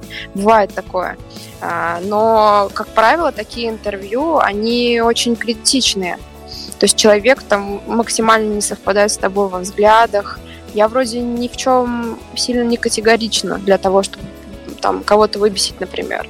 У меня просто есть свое мнение, я всегда подчеркиваю, что оно субъективное, оно не обязательно должно совпадать с вашим, оно вообще не обязано совпадать ни с чьим мнением, просто вот у меня есть такая точка зрения и там взгляды на ту или иную ситуацию, но я никогда никому не навязываю и не буду спорить с пеной у рта, что вот это правильно, а вы мыслите неправильно. Я думаю, что в этом плане, наверное, нужно соблюдать какую-то лояльность, если она вам присуща. Если нет, то, конечно, высказывайтесь как как угодно. Главное, никого, никому ничего не навязывать, на мой взгляд, и, и просто вести себя естественно. Ну, Если, конечно, вы там в образе, как какой-нибудь Моргенштерн, и э, у него и творчество особенное, и его поведение тоже. Ясное дело, что это актерская игра, поэтому там, наверное, должен совпадать образ максимально. Хотя он скорее всего, вообще совершенно другой человек, по крайней мере, я слышала о, о таком фидбэке. Просто образом заработать легче. А, В моем случае, в данном, по крайней мере, проекте, мне бы, наверное, не хотелось ни в кого играть, ни в кого переодеваться для того, чтобы кому-то кем-то другим показаться. Но эта история не, вообще не про меня, не, не про Маргошу уж точно. Я хочу с тобой поговорить об истории, которая на меня странным образом отрикошетила, но я-то фигура тут маленькая, мне скорее психологически хочется занырнуть в эту историю. А, о, вот я сейчас скажу слово, потому что ну, я его так назвал, вот, э, когда увидел, когда состоялся релиз, другого слова я не подобрал, хотя я, конечно, в хорошем смысле этого слова говорил. Я сейчас хочу с тобой пару слов переговорить о чудовищной истории, в хорошем смысле этого слова, которую вы сотворили в компании с Эрикой Джеймс. И, ну, а, как бы сказать, вот э, психологический слом, он может состояться, когда ты, а, в общем-то, дурашливую, дурашливую мини-пластиночку выпускаешь, но, с другой стороны, если пересмотреться, там э, вполне себе в, вот это вот «За тобой бегут конфеты» и плюс 8 килограмм за 10 дней, это прям для кого-то социальная драма, на самом деле, просто она зарифмована правильно и с нужными посылами, но, с другой стороны, ты понимаешь, что ты набираешь, в общем-то, на проходную для тебя, наверное, работу, ну, как, явно несопоставимую с а, дебютной долгостроимой пластинкой, ты набираешь какое-то Мгм. безумное количество лайков, безумное количество, а, чуть ли не, завирус- не завирусились эти композиции. А тут есть вопросы и к уровню аудитории, и к своему внутреннему состоянию, и к тому, что ты что-то делаешь не так, а вот теперь вот это вот а, то, что лежало в ящике и вообще не должно было бы никогда вылезти наружу, а оно собирает, что называется. Расскажи про психологическое состояние, когда ты,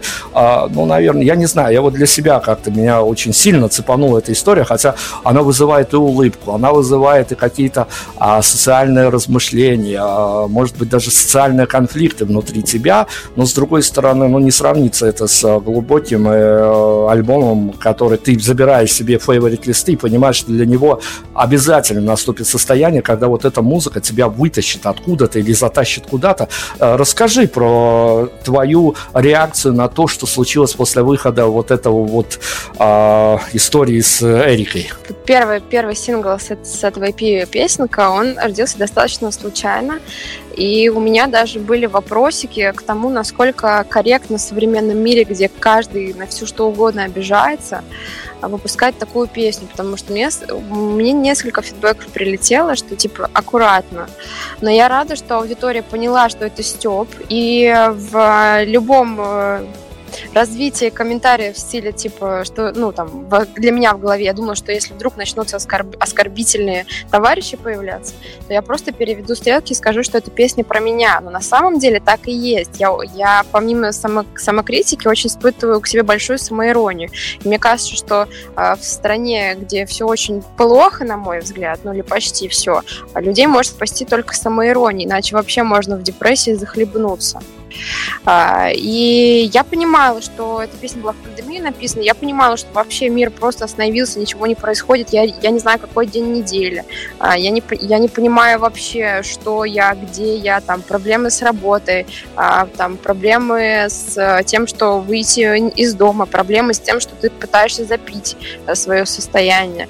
А, И во, во, все, во, во всем этом э, каком-то странном пространстве рождается абсолютно стебная песня, которую я сняла вообще в отсутствие света дома, там, на кухне. Это реально какая-то история, в которую я бы не смогла поверить, что э, это завирусится. Но в каком-то плане это правда завирусилось, потому что э, все поняли, все поржали, все начали постить. И, и те, кто, как бы, так скажем, в теле по разным причинам, и те, кто там худышки, но постоянно хотят похудеть, потому что каждый себя в этом плане узнал. И тут э, нет, нету такой претензионности к людям с излишним весом.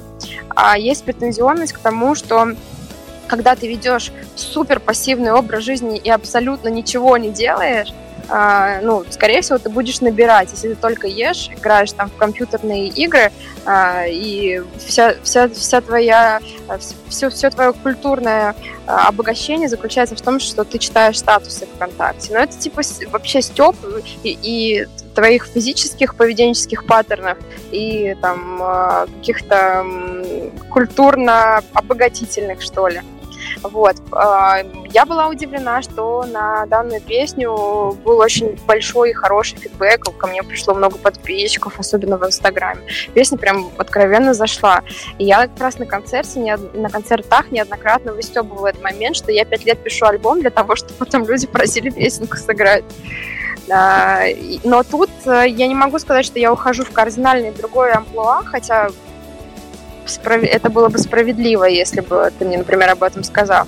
Потому что если мы возвращаемся к песне «Тупая» и к песне «Пандора» с моего альбома, они же в похожем контексте написаны, просто с другим инструменталом. И я тут вроде бы как не изменяю себе, потому что а, у меня помимо лирики есть сильная сторона творческая, связанная с самоиронией. И она полностью выразилась в этом EP, просто мы еще решили добавить а, наивной музыки.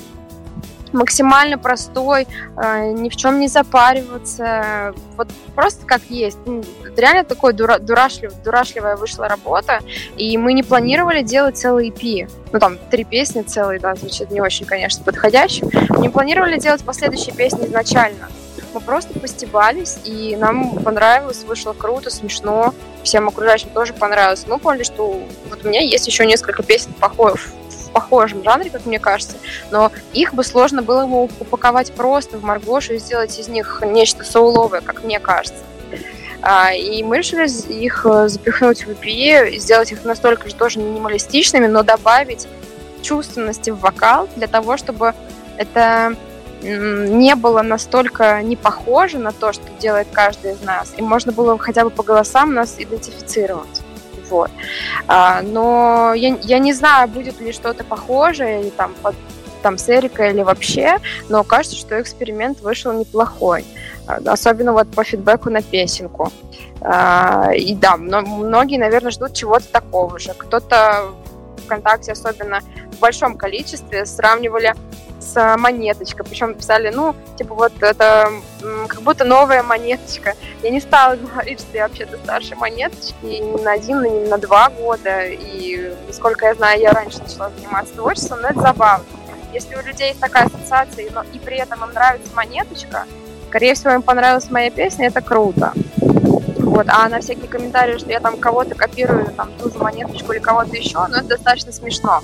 Потому что такие песни я пишу уже очень давно. Просто я их не издавала. Выпустив э, такого рода работу и действительно собрав э, не- неимоверное количество фидбэков, лайков, репостов и тому подобное, оно же все равно, наверное, на подкорке остается мысль о том, что ты будешь писать опять очень трудный для тебя альбом, искать компромиссы, искать какие-то новые аранжировки, а все равно при самом удачном стечении обстоятельств по цифрам фидбэка ты не приблизишься к вот этой вот дурашливой э, песенке. Ну вот, кстати, могу поспорить, потому что сейчас э, последний сингл Фаренгейт э, был очень хорошо поддержан платформами музыкальными, и, может быть, приближусь. Вот, точнее, мне кажется, что приближусь. По крайней мере, у нее есть все шансы. Просто эта аудитория, да, она скорее немножко разная. Хотя я, например, могу послушать и, и такого рода композиции, и такого. Но все равно аудитория, там, которой нравится песенка, она, наверное, помладше. Вот. эм, У меня нет ощущения, что я что-то там могу сделать не так или попробовать сделать побольше песен в стиле песенки. Думаю, что если мне вдруг захочется, я просто что-то такое сделаю, вот так же, как случилось с песенкой, просто потому что случилась повестка в моей голове или там тот же, тот, тот же крик души. Вот. Пока повестки такой нет, искусственно ее создавать я точно не хочу, хотя у меня есть какие-то в похожем стиле песни загажники, но я не уверена, что я пока хочу их доделывать. Ну, абсолютно стандартная для меня история. Я должна почувствовать, что я вот сейчас песню доделаю, и я ее выпускаю. Она меня может еще 5 лет лежать, может лежать 10. Потом ее достану и такая, вот, сейчас самое время ее доделать. Вот. Но не- пока, пока не ставлю акцент на то, чтобы уходить в другую сторону. Просто если говорить про самовыражение и про то, чтобы показать свою там музыкальную, в том числе многогранность, я глубоко убеждена, что у меня есть очень много нераскрытого потенциала, в том числе в других жанрах, а у Маргоши все равно уже есть какой-то некий сформированный э, образ, в том числе музыкальный. Но при этом вот сейчас в новой пластинке мы готовим вообще несколько композиций уже как минимум в совершенно других жанрах, но при этом они должны а, подойти там к тому же Фаренгейту, который точно сто процентов будет в альбоме. Это, это, это будет эм, пластинка больше связана с экспериментами, чем первая, потому что первая, она прям целостная, в хорошем смысле слова, выверенная и так далее. Но при этом я понимала, что там все, а, как мне говорят, а, друзья, где твой, где твой вот этот хит или другой, я его ждал типа на первом альбоме. Те, кто давно а, следят, знают, что там по количеству старых демок, что не все козыри я использовала в первом альбоме. Они будут во втором в том числе. Вот. И они будут в совершенно неожиданных обработках. Я сейчас не нахваливаю ни в коем случае свою пластинку, я просто говорю, что насколько вот интересно сейчас над ней работать. И интересно показывать себя с разных точек зрения. И веду все это я к чему, что мне бы хотелось еще несколько сайт-проектов сделать. Уж не знаю, насколько у меня хватит э, на это времени, но желание точно навалом. Но при этом это сто процентов не Маргоша. Прям даже 200. Вот. Но я думаю, что я к этому э, со временем приду, просто чуть-чуть попозже. Принято, хорошо. Давай еще о побегах от сольного творчества, что называется. Во-первых, а, даже мы это на Prime Radio замечали тебя в компании а, наших друзей и товарищей, того же красавца Нарека, а, тех же красавцев и, может быть, одной из самых стильных групп русских групп, инди-групп «Завтрак Кусто».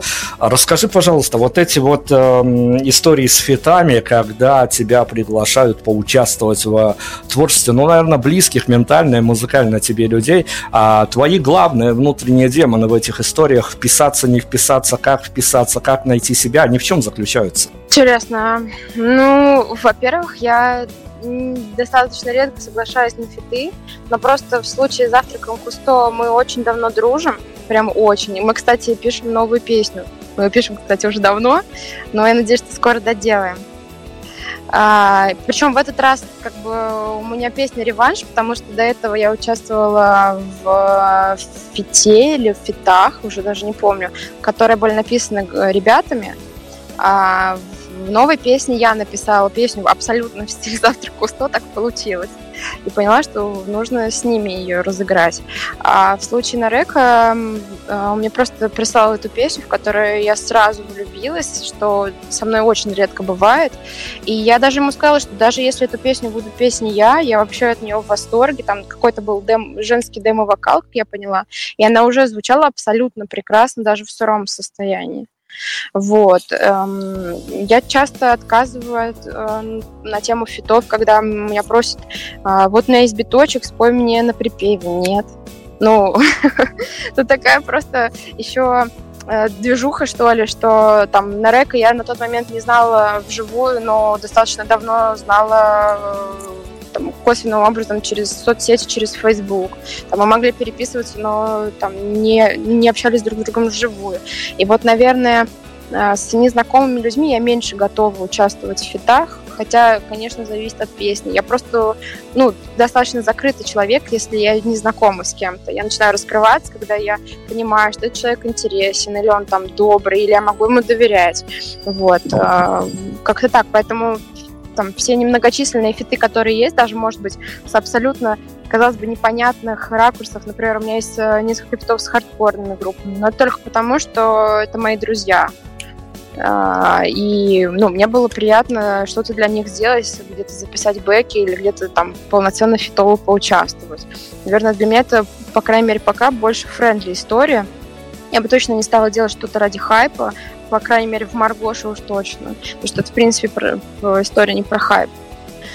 Вот. Ну, как-то так. Но при этом эм, я все песни пою только исключительно свои авторские, по крайней мере, опять же, пока.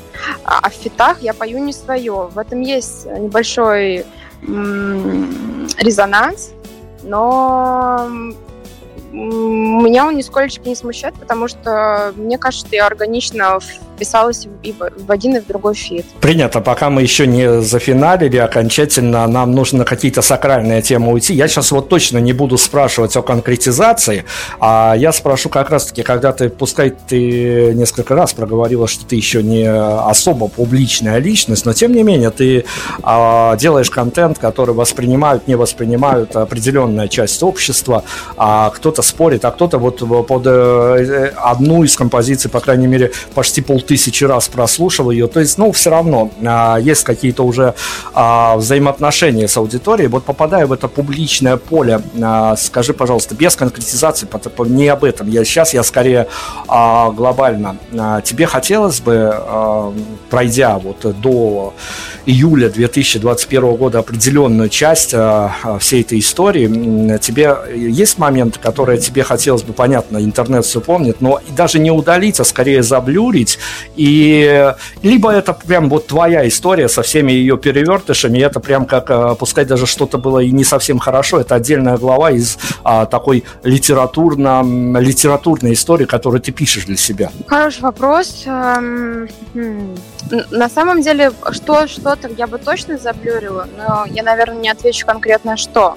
Иногда, когда мне что-то не нравится из того, что я, например, уже сделала, а, или какой-то, как мне кажется, у меня потом неудачный видос, хотя он мне раньше нравился, я стараюсь все подчищать и удалять. Хотя, может быть, это сделаю не оперативно, о чем-то вообще забуду. Я в целом стараюсь э, себя вести так, чтобы мне не было за что-то стыдно. Но если я понимаю вдруг, что я, например, сильно выросла в качестве там, того, что я делаю, я могу это удалить. Либо, наоборот, что-то даже оставить, чтобы люди видели разницу. Я этого не скрываю. То есть никто не, не рождается сразу с суперскиллами. Это все приходит с опытом. Но мне часто стыдно за какие-то интервью, ну так, маленечко, потому что я понимаю, что я могу в жизни более интересно о чем-то рассказать, а, скорее всего, на интервью я или там нервничаю, или я просто не знаю, о чем меня будут спрашивать, или как а, более правильно ответить на какие-то вопросы. Я думаю, вот в этом есть какой-то момент. Ну, мне может быть стыдно, например, что за то, что я раньше пела гораздо хуже. Если там найти какие-то мои супер старые записи, то я там пою может быть, в там по похожей манере, но технически гораздо хуже. Но мне в этот же момент не стыдно, потому что я же тоже человек, и я расту, э, и все когда-то из нас там плохо, плохо читали, а потом начали это делать хорошо.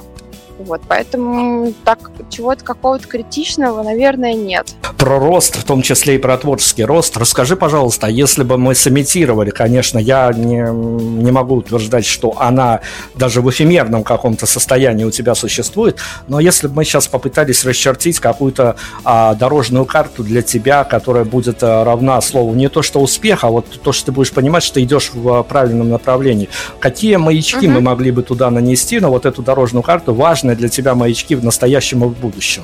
Но, допустим, если говорить да, о тех местах, которые я сейчас стараюсь прорабатывать, а, это сто процентов концертная деятельность, хотя, к сожалению, она сейчас по многому пресечена, потому что у нас карантинные меры.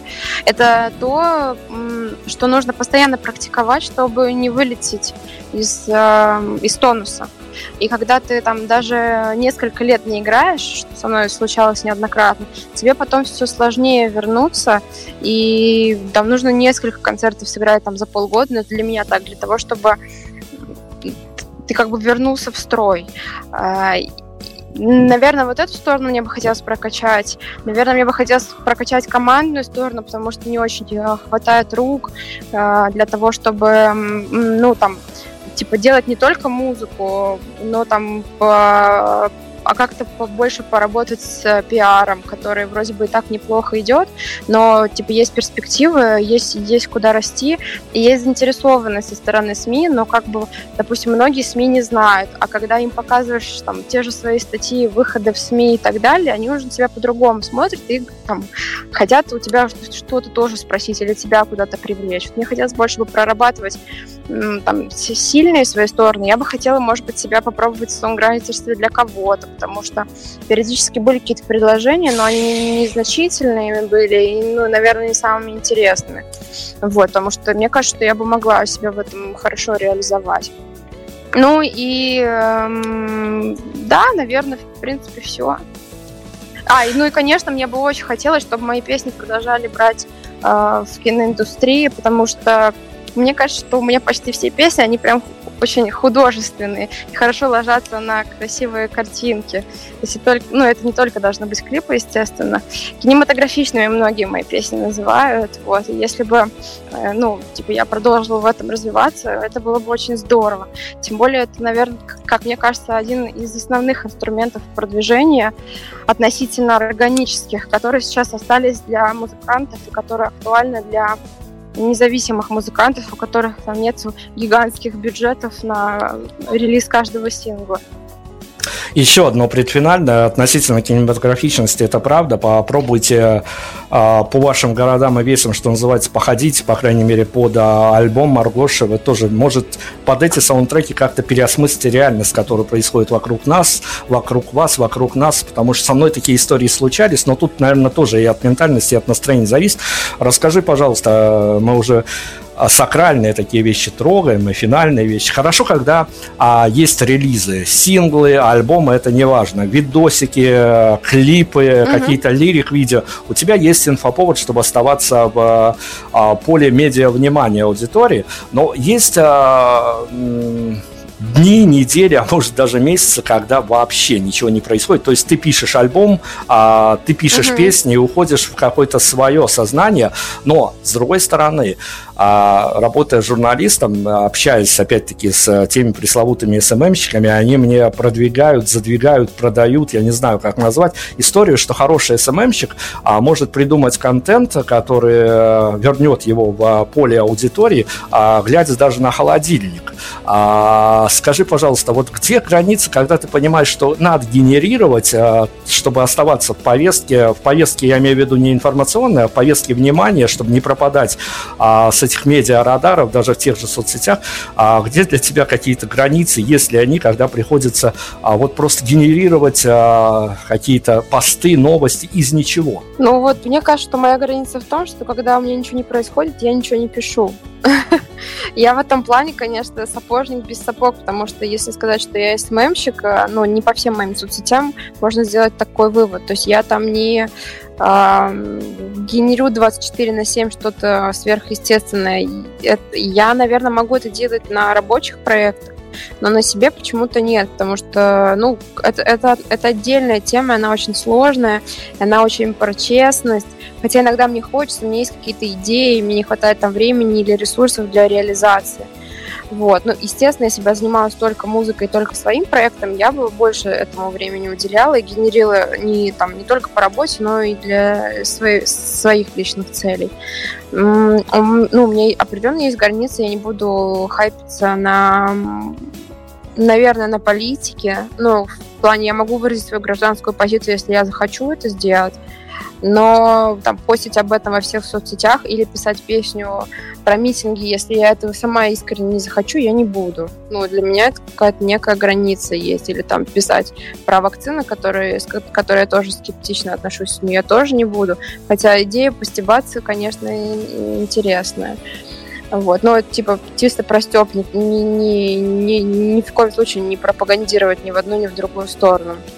Наверное, в этом есть границы. Есть границы в том, чтобы стараться никого напрямую не оскорблять и не осуждать. Точно предфинальное, финальный вопрос, он будет короткий. Это тоже очень короткий, но с другой стороны, он очень такой животрепещущий, потому что меня в этом сезоне, когда мы брали интервью, а вот эта вот прям история, она выкристаллизовалась, э, как будто бы она происходит а, где-то вот прямо перед твоими глазами, хотя ты берешь интервью у человека, которого ты особо не знаешь. А, одна из, э, вернее, новая протеже продюсера Леонида Бурлакова мне в интервью рассказала о том, что а, ну вот случилась с ней такая история, очень радостная, наверное, для артистов, когда а, она писала композицию и прям вот не ожидала, что из нее вот это вот может вылететь, и вот просто ты напишешь, потом смотришь, и тут э, возда- раздается возглас, господи, да я же гений, и начинаешь прыгать чуть ли не до потолка в своей э, съемной, несъемной квартире, неважно, но тут э, случается обычный момент, и э, э, той истории ее молодой человек э, говорит о том, что ну ты-то гений, но мне, извини меня, сейчас 4 часа ночи, а мне в 6 часов на работу, поэтому давай успокаивайся. Вот расскажи, пожалуйста, когда тебя в последний раз накрывало обстоятельством того, что ты э, что-то от себя видела, то, что даже тебя удивило, хотя ты сама себя знаешь как никто другой? Это, наверное, не от себя. Может быть, я часто не ожидаю, что там ко мне что-то яркое, какое-то событие может прилететь. Почему-то сейчас у меня на уме а, история про то, как а, мне предложили снять клип. Но она не от меня зависела, это не мое было решение. Мое решение было просто согласиться, потому что отказаться, я, ну, это было бы максимально глупо. Там самое ну, глупое решение отказываться от того, что тебе классные ребята хотят снять красивый клип и выложить это в своих э, больших источниках многочисленных. Вот, я была катастрофически рада, и как раз-таки а, вот то, о чем ты говоришь по поводу там молодого человека, который в 6 утра говорит, что ему нужно, а, там, точнее, что ему нужно вставать в 6 утра и что нужно ложиться спать, ну, мне кажется, лучше бы он бы просто порадовался и лег спать. Как будто бы он тоже себя не дореализовал, но я сейчас немножко психологиню Зину включаю. А, ну, блин, это, это, такие моменты, они не часто встречаются, не часто случаются, и нужно под- в любом случае оказывать поддержку. Не знаю, если мне позвонит друг в 3 часа ночи и скажет, о боже, там мой сценарий забрали, я буду снимать фильм для Netflix, я бы искренне порадовался и бы сказала, блин, ты бы, конечно, дружочек мог дать хотя бы до 9 утра подождать, но я искренне за тебя рада, ты красавчик. А, ну, там, а, то же самое с моей второй половиной, если бы он разбудил меня ночью, и э, чтобы я порадовалась за какую-то новость, которая у него случилась действительно крутая, я бы не стала ругаться и не кричать, что мне в 6 утра вставать. Ну, круто. Нужно же тоже разделять такие моменты, потому что потом они случаются с тобой, и ты хочешь, чтобы с тобой вместе радовались. Вот. Когда я от себя удивлялась.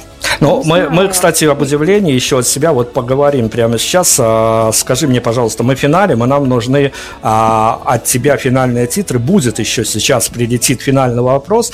А, как раз таки, вот будет, наверное, время подумать себе над финальными титрами. Финальные титры мы хотим от тебя схватить а, то, что мы можем вы, вырезать а, безболезненно для концепта. Вот какие-то строчки, с которыми тебе хотелось бы, вот они, наверное, идеально как-то слаживаются на период э, июля 21 а, написанные тобой строчки спетые, либо еще не спетые, а, с которыми тебе хотелось бы ассоциироваться аудиторией. И пока ты будешь думать а, над этим, мой финальный вопрос, он очень простой. Если принять а, на веру э, историю о том, что артисты тоже люди, э, скажи мне, пожалуйста, у людей, у рядовых людей, у рядовых обывателей не часто, но случаются некие праздники, глобальные, локальные, семейные и тому подобное. А, Если говорить глобально, а, для артистки Маргоша, вот э, именно ее какой-то творческий праздник, э, ему место есть, скорее всего, конечно, место празднику всегда найдется, но как ты для себя представляешь какой-то а, не то что финальный момент, э, я сейчас не о таких глобальных вещах, а вот какой-то знаковый момент, что для тебя ассоциируется с твоим внутренним артистическим праздником, какой-то а, идеальный для тебя концерт, идеальный фидбэк для, после идеального для тебя концерта, а, побыстрее бежать на студию и писать новые треки. Что для тебя, а, в твоем понимании, твой личный победоносный праздник? Да, и, и любая записанная песня, любой записанный релиз, он все равно праздник. А, то, когда там к- тебе выходит издание и хотят с тобой сделать интервью, это тоже праздник. А, праздник, когда тобой интересуются лейблы, потому что ты понимаешь, что ты интересен. А, праздник, когда тебе поступают рекламные контракты, даже если небольшие, это праздник. Потому что ты понимаешь, что ты можешь зарабатывать. Праздник, когда тебе приходит с PayPal письмо, что ты за прошлую неделю заработала, там, не знаю, 38 долларов. Это праздник. Праздник будет, когда меня позовут на вечерний орган, потому что я очень хочу. Праздник будет, когда я допишу второй альбом. Праздник будет, когда будут э, хорошие концерты, как вот мы сделали, например, 16 тонн. Это, это реально был праздник, у меня было полное ощущение, что у меня день рождения. Пришло такое количество человек, я, я даже не ожидала. Пришли с цветами, с подарками. А, я никого ни о чем вообще не просила. Ну, естественно, я приглашала всех на концерт, и я всем сказала, что я буду их очень рада видеть. Но я реально не ожидала, что с, там, с разных прошлых работ, там, даже десятилетней давности, с, там, с разных мест учебы, проживания, разных компаний просто пришли люди, потому что им нравится, что я делаю, потому что а, они хотят меня даже чисто по-человечески поддержать. Это реальный праздник. Поддержка, поддержка кого-либо это праздник. Ну и что, нам остается тогда вернуться к финальным титрам. А, Время на подумать далее. СММщики э, и медийщики уж точно могут делать э, две вещи как минимум одновременно, думать над ответом и проговаривать ответ одновременно. А поэтому давай все-таки начертим какие-то финальные титры, твои строчки, которые можно безболезненно, я опять-таки повторюсь, а, вырвать из контекста и нам процитировать. Я думаю, что я лучше э, выскажусь немного иначе, поскольку мои песни не больше про любовь, а я хочу сейчас поговорить немного о другом и посоветовать всем людям оставаться искр... б- ну, быть, быть искренним по отношению к самим себе и оставаться честными в любых ситуациях, даже в самых непонятных, даже с самым непонятным фидбэком, приходящим в ваш адрес, всегда будьте честны, потому что честность и правда, искренность — это очень важные моменты, очень важные характеристики, которые как минимум вам могут сильно обогатить и в каких-то моментах облегчить жизнь. Де- делайте и чувствуйте, как вы знаете, поступайте по совести, старайтесь не делать злых поступков. Я такой немножко речь кота Леопольда. Но мне кажется, что сейчас, как никогда, это очень сильно важно. Важна поддержка. Не злитесь на своих близких, на своих друзей, на людей, даже на проходящих мимо, если они кричат вам гадости или обви- обвиняют вам, вас в том, что вы иных взглядах политических, ковидных и так далее. Просто у каждого есть свое мнение, и э, не стоит тратить на это время. Если у вас очень много времени, э, займитесь добрыми делами, займитесь благотворительностью, вам всегда скажут спасибо. Вам Вселенная как минимум скажет спасибо. Потому что добрые дела, они энергетически в сто раз сильнее, чем самое-самое большое зло. Вот. А зло это тем более разрушитель, разрушительная сила, поэтому будьте добрее, пожалуйста. Спасибо за финальный спич. Мы все понимаем, что рано или поздно, а скорее тут рано, чем поздно, наша сегодняшняя героиня всем нам, кто слушает этот интервью в эфире, в записи, она нам в скором времени помашет обязательно со сцены вечернего Урганта. Но а, давай закончим тогда не на пафосной ноте, а достаточно на практической ноте.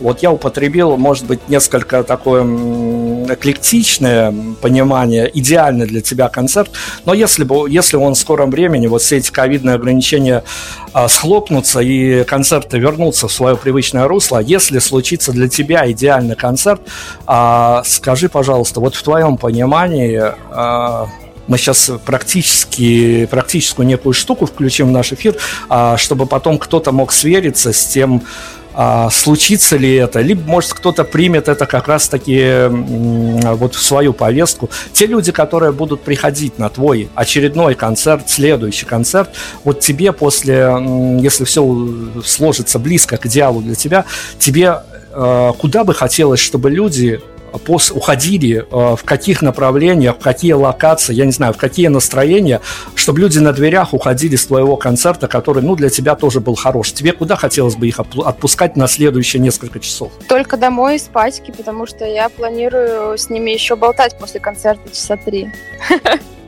Вот. э, и Только в хорошем настроении, только со всеми обнявшись и пообщавшись. Только улыбнувшись и поблагодарив, э, поблагодарив их, что они пришли. Только в таком светлом абсолютно настроении и с настроением благодарности. Ну и по возможности, если, конечно, там не нужно спешить домой, супер рано вставать или укладывать детей, по возможности пообщаться и провести времени побольше. Поймали, поймали рекомендацию. Еще финальный трек, и все, мы на сегодня закончим. Мы надеемся, что все-таки следующий альбом будет куда менее долгостройным, и мы после релиза опять а, тоже выловим надеюсь. нашу сегодняшнюю героиню. А, финальный трек дай нам, чтобы мы ушли из-под этой истории как-то а, кинематографически или еще как-то, но красиво. Ой, ну тогда сто процентов мы слушаем песню Фаренгейт, тем более она самая новая. Тем более, как я сказал в начале, она меня добила до какого-то, не знаю, как это состояние назвать, но вот пограничного состояния, пограничного с чем. А, послушайте, выявите для себя эту историю. Маргош у нас сегодня было. А, тебе только удачи, потому что, ну, все остальное у тебя, наверное, уже есть. Спасибо за интервью тебе огромное. Спасибо большое. Музыка, не болейте, берегите себя. Всем пока, до новых встреч.